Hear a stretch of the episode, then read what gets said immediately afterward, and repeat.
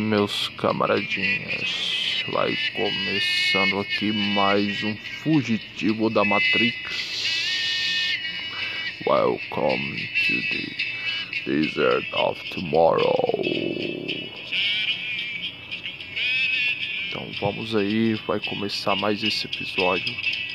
Depois de um bom tempo parados aí, uma semana, mais de uma semana aí que nós produzimos um episódio. Nós vamos voltando aí com mais esse episódio do Fugitivo da Matrix. Estive preso em várias batalhas contra as máquinas, contra os soldados e agentes da Matrix, mas estamos aí novamente. É isso aí, vamos continuar aí com a nossa nosso ótimo nosso programa aí depois de tanto tempo longe da órbita. 12 episódio. É, antes de começar o episódio, quero dar um abraço aí, mandar um abraço aí para meus grandes amigos aí que têm acompanhado, seguido, ouvido o meu podcast.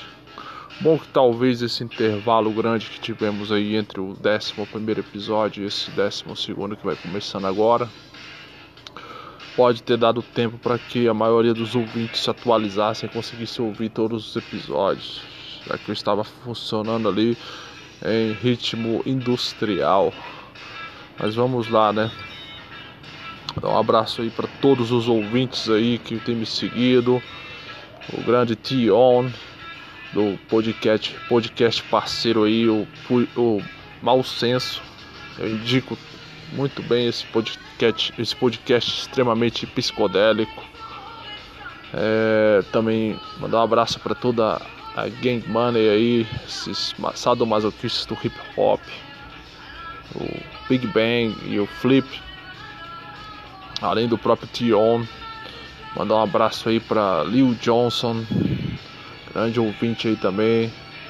Mandar um abraço para FX74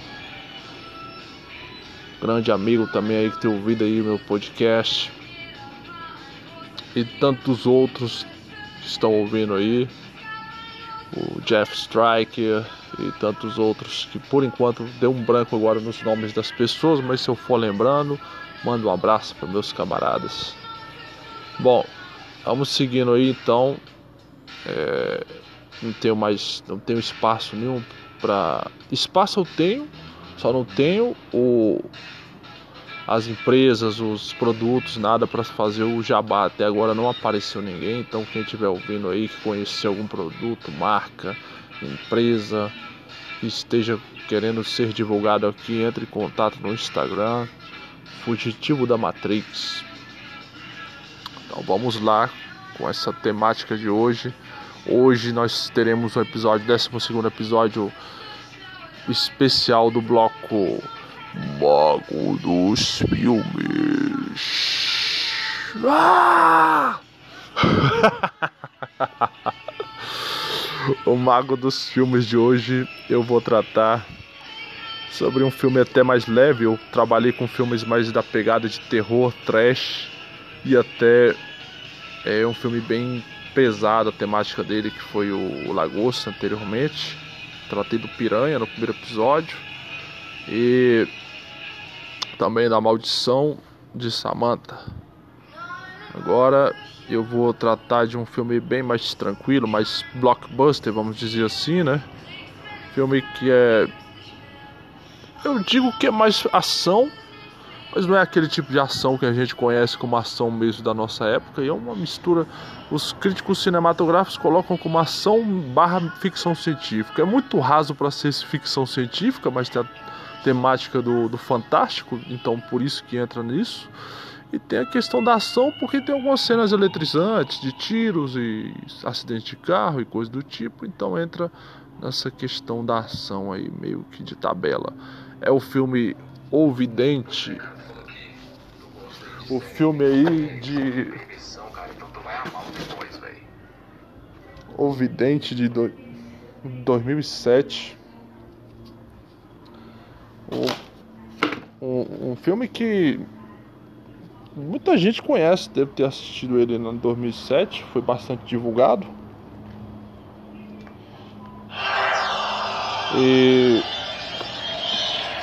sim, na minha opinião, filmezinho bacana, mas eu não vou falar ainda da nota dele ainda não. Vamos tratar de secar o filme como eu faço geralmente nos especiais Mago dos Filmes. Fala sobre o vidente.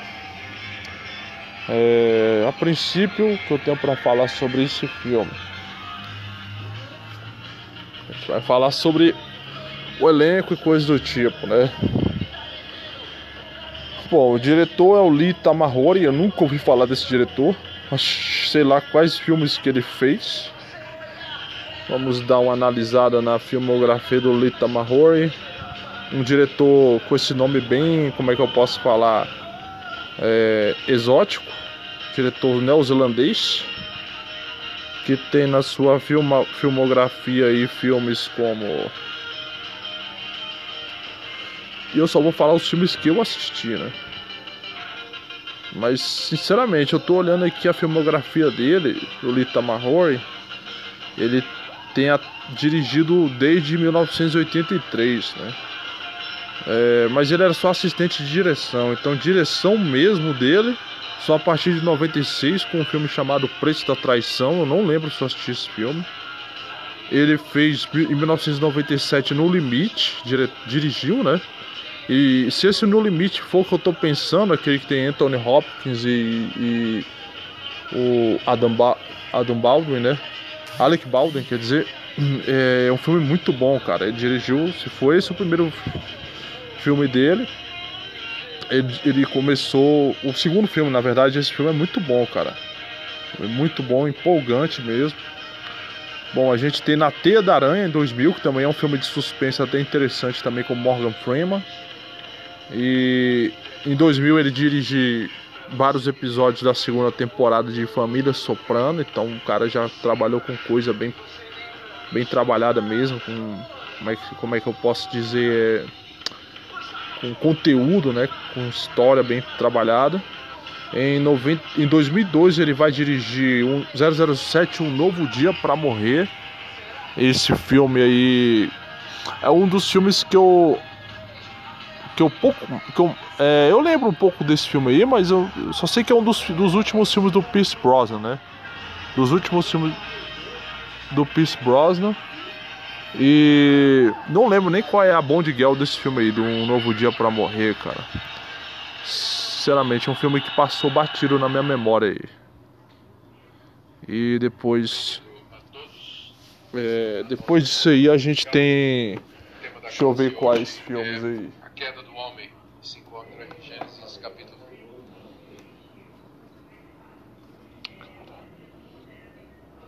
1. É, depois disso aí a gente tem o O Vidente 2007 que eu assisti o próprio filme aqui que estamos falando sobre ele hoje e depois disso aí sinceramente nenhum filme que eu possa falar sobre ele porque eu não assisti nenhum outro filme depois de O Vidente com esse diretor. Bom, depois o Lita Mahori, a gente pode começar a falar sobre o elenco em si. Vamos falar em primeiro lugar sobre o, o protagonista, né, em questão que é o grande Nick Cage, Nicolas Cage. Para quem não sabe, o Nicolau Gaiola, Nicolas King Coppola. O nome dele original é Nicolas Nicolas Kim Coppola. Ele é sobrinho do. É, do. Como é que fala? Do Francis Ford Coppola, né? Grande diretor aí. E. Ele tem uma filmografia bem extensa. Vamos falar só sobre o que eu vi sobre. O que eu assisti do, do Nicolas Cage. Em primeiro lugar, né? Filmes que eu assisti do Nicolas Cage. Nós começamos aí, ele só para ter uma lógica aqui, a carreira dele vai começar em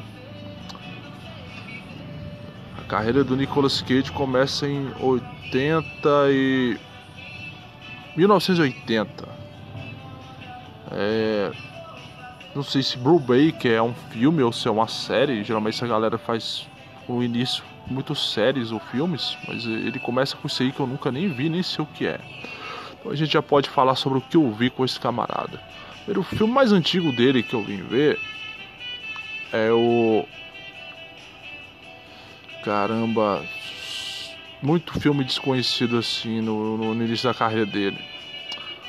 Sinceramente, é, eu acho que foi Kiss of. Não, Beijo da Morte. Beijo da Morte de 1995 é o filme mais antigo que eu assisti do Nicolas Cage. Ou seja, o cara já tinha uma década de, de, de trabalho, de carreira, e eu vim ver o primeiro filme, o filme mais antigo dele que eu assisti foi o, o Beijo da Morte, que ele faz o papel do mafioso muito do Zé Ruela, o Junior Brown, que tem um, uma certa. Como é que fala? Ele tem uma repulsa a sentir o gosto de metal na boca. Esse filme é um policial barração até bem bacaninha de se assistir com o David Caruso, que é o protagonista do filme, o David Caruso. O, o, Nic, o Nicolau Gaiola nesse filme aí, ele faz um, um papel de um vilão no filme, né? Aí depois no mesmo ano ele vai se consagrar na carreira dele com um filme que rendeu a ele o Oscar, né? Que é Despedida em Las Vegas, que é um filme que trata de uma maneira bem realista o, o problema do, do alcoolismo. É um filme que eu indico totalmente para todos assistirem aí. De, Despedida em Las Vegas, de 1995, para quem quer ver o Nicolau Gaiola trabalhando eh, muito bem numa das poucas atuações assim de respeito do Nicolas Cage. Com certeza é o, o Despedido em Las Vegas. Porque assim, nada contra o Nicolas Cage, antes de eu terminar aqui a, a filmografia dele, mas é, Nicolas Cage geralmente ele, ele peca pelo excesso, né? Tem atores que pecam na maioria das vezes pela falta de talento ou falta de empenho nas atuações, mas o Nicolas Cage sempre pecou pelo excesso. Tem vezes que ele, ele, ele se excede demais em papéis que não tem necessidade nenhuma de ele fazer aquelas caras e bocas e e loucura em excesso. Então acaba que ficando fica muito artificial certas atuações do Nicolas Cage em certos casos.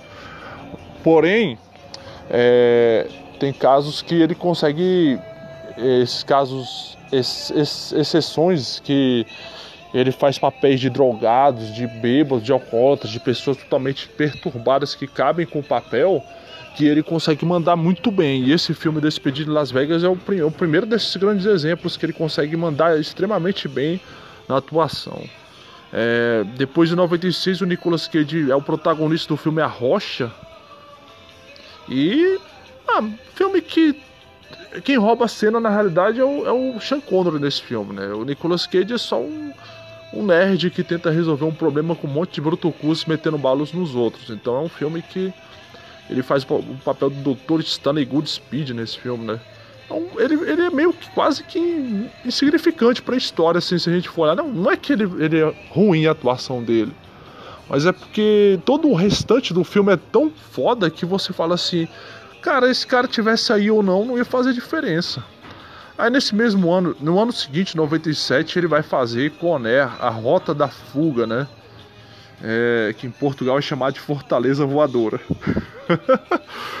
ele faz o, o, o, papel do Cameron Poe, né? É um, um ex é um militar que se envolve numa briga para proteger a esposa e acaba sendo preso e fica cumprindo pena e se mete numa confusão danada numa prisão que só tem os piores canalhas possíveis nessa prisão e ele é um mocinho que tenta salvar a situação ali para não ficar pior. Até que ele atua bem nesse filme. Fica até bacana a atuação dele nesse filme de tentativa de ser um brucutu. Ele deu uma malhada boa para ficar com uma certa massa muscular, um cabelão engraçado que ficou para ele, o cara meio semicalmo. Eu acho que ele mandou até bem nesse Coné a Rota da Fuga de 97. Depois de 97, esse ano de 97 foi a tentativa do Nicolas Cage de se tornar um, um, um rei dos mestres de, dos filmes de ação, né? E aí ele vai entrar em 97 na, num dos melhores papéis, na minha opinião, que ele fez também nessa temática de ação, que é o A Outra Face, né? Filme do John Woo, que ele faz o papel duplo. Acho que isso exigiu até bastante do, da atuação dele, porque ele faz o papel a princípio do do Castle Troy, né, que é o vilão máximo desse filme, o cara mais canalha possível desse filme, um ótimo vilão. Acho que talvez seja um dos, não digo um dos melhores vilões de filme de ação, porque tem muito vilão bom, velho, de filme de ação, mas ele é muito bom nesse filme. Depois o, o policial lá tem que trocar de rosto e ele acaba fazendo o papel também do policial, né? Então ficou muito bom isso aí, cara. Acho que é uma das melhores atuações é, menos profundas assim em termos de dramaticidade que o, o, o Nicolas Cage vai, vai fazer. Esse ano de 97 foi um ano muito importante para Nicolas Cage, porque a gente vê que foi duas boas atuações aí. 98 ele vai começar a tentar fazer um nova, novamente voltar para filmes meio românticos, dramáticos e faz o Cidade dos Anjos ele faz o anjo Seth. Cara, filme meio. Pra quem gosta dessa temática aí, é interessante. É uma tentativa de, de refilmagem do, do, do Asas do Desejo, né? Do Vin Wenders, mas é bonzinho, cara. Não tenho nada a reclamar desse filme, não. Depois a gente tem Olhos de Serpente de 1998, ele faz o papel do Rick Santoro, é um camarada que se mete em confusões dentro de um cassino. Eu lembro pouco desse filme, mas é um filme até interessante de se ver. É, eu acho que é do Brian De Palma, se não me engano, é do Brian De Palma esse filme. Em 99 ele vai fazer 8mm, que é um filme bem perturbador, bem pesado. Eu indico, ele faz um bom papel nesse filme aí do investigador que vai se se infiltrar. Ele é um investigador particular que vai se infiltrar no, no submundo podre e sórdido da pornografia. É, não só da pornografia, mas dos filmes é, snuff, né? Snuff movies, filmes de morte ao vivo e coisas do tipo. É muito bem feito esse filme, mostra bem essa realidade. É, depois do mesmo ano, ele vai fazer uma das melhores atuações dele, que é no Vivendo no Limite que em Portugal, engraçado, tem o nome de Por um Fio. Mas tudo bem, né? Portugal, os, os caras gostam de, de, de, traduzir da maneira que eles querem, né? Mas é Vivendo no Limite, um filme que é muito bom sobre um, um camarada que ele trabalha com. É, ele trabalha como socorrista né, de ambulância na Nova York, na noite, na madrugada ensandecida da, de, de Nova York. E ele acaba como é que eu posso falar, mostrando o dia a dia do, desses socorristas, desses trabalhadores aí que trabalham no, no, nas ruas com toda aquela loucura e os piores tipos de acidente, caso de briga e coisa do tipo. E o cara, ele manda muito bem, se não me engano, essa é uma das melhores atuações do Nicolas Cage, na minha opinião. Depois disso aí, em 2000, ele começa a tentar novamente voltar a ser um ator de filmes, tentar pelo menos fazer filmes blockbuster, e ele faz os 60 segundos como Randall Memphis Reigns, né, o, o clássico lenda ladrão de carros que é resolve parar e quietar com a vida, mas é chamado para resolver uma pendenga do irmão dele e novamente tem que roubar uma porrada de carros. Esse filme é bacaninha, cara. Ele meio excessivo na maneira quando ele vai fazer esses filmes blockbuster, ele geralmente acaba sendo Nicolas, Nicolau Gaiola demais, né? Vamos dizer que o Nicolas Cage tem as suas duas, duas é, personalidades. Tem o Nicolas Cage, que é o cara que manda extremamente bem no filme mais sério, mas tem o Nicolau Gaiola no filme mais blockbuster, né? Que ele, ele se excede demais. E nesse filme de 60 segundos ele tá um pouco Nicolau Gaiola.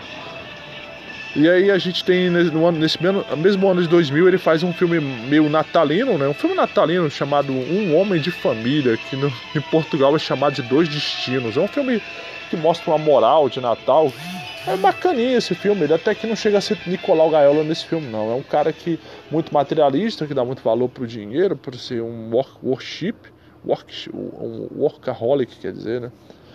É um workaholic que acaba vendo que revendo seus conceitos, é, vivendo numa nova vida, como seria a vida dele se ele tivesse casado com a namorada do, de, de juventude dele como seria se ele pudesse ter uma família normal, ser só um homem de classe média normal. E é muito bacana esse filme. Em 2001, ele vai fazer Capitão Corelli. O Capitão Corelli, um filme sobre a guerra, a Segunda Guerra Mundial. Interessante esse filme. é uma ótima atuação, mas é um filme interessante de se ver. Depois é, temos um filme de 2001 do Conto de Natal que ele faz um, um, papel lá também nesse filme. Eu acho que esse filme é até uma animação. Depois de 2002 ele faz Códigos de Guerra, que é um filme também que se passa na Segunda Guerra Mundial, mas no fronte do Pacífico. Ele é o sargento Joe Anders. Muito, legalzinho esse filme, cara. Não é um filme ruim, não. 2002 ele vai fazer um filme mais cabeça chamado Adaptação. Que eu não vejo também lá grandes coisas nesse filme, mas também não é um filme tão ruim. É um filme até interessante. Depois. É, depois em 2004 ele faz, pra, na minha opinião, a pior atuação da carreira dele. Na minha opinião. Que é. Muita gente adora esse filme, mas eu tenho um ódio desse filme, que é A Lenda do Tesouro Perdido. Ele é o tal do Benjamin Gates.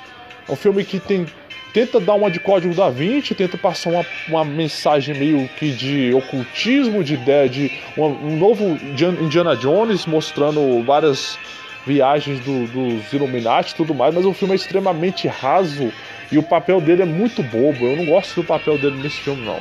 Me julguem quem quiser julgar, mas eu falo aqui o que eu penso. Bom, depois em 2005 ele vai fazer um ótimo papel dele aí, novamente vai voltar a fazer um papel bom, que é o papel no filme O Senhor das Armas, 2005. É, Yuri Orlov, ele é um, um, imigrante ucraniano, né, que começa a virar um, se transforma em um, um, um traficante de armas, né, ele se torna muito rico e poderoso. É muito bom esse filme, cara. Eu indico esse filme. Em 2005 ele faz esse filme. É, depois ele faz a voz de um personagem lá em Lucas, um intruso no formigueiro de 2006. Eu não sei quem é esse personagem que ele faz. Depois é, ele vai fazer. Aí ele vai voltar a ser um, um a investir novamente nos filmes blockbuster, né? E aí em 2007 ele vai fazer Motoqueiro Fantasma como Johnny Blaze. Só que, cara, sinceramente, ele ficou muito Nicolau Gaiola nesse, como no papel de, de Johnny Blaze, cara. Ele não tem nada de sombrio, ele tenta vir com uma tentativa de passar uma, uma, uma personalidade meio depressiva, mas não combinou, na minha opinião, ele não combinou como motoqueiro fantasma. Depois. É, 2008 ele faz. 2007 ainda ele faz Perigo em Bangkok. É um filme que eu não lembro quase nada desse filme. Não sei se é porque a atuação dele foi tão inexpressiva que eu não lembro de quase nada desse filme.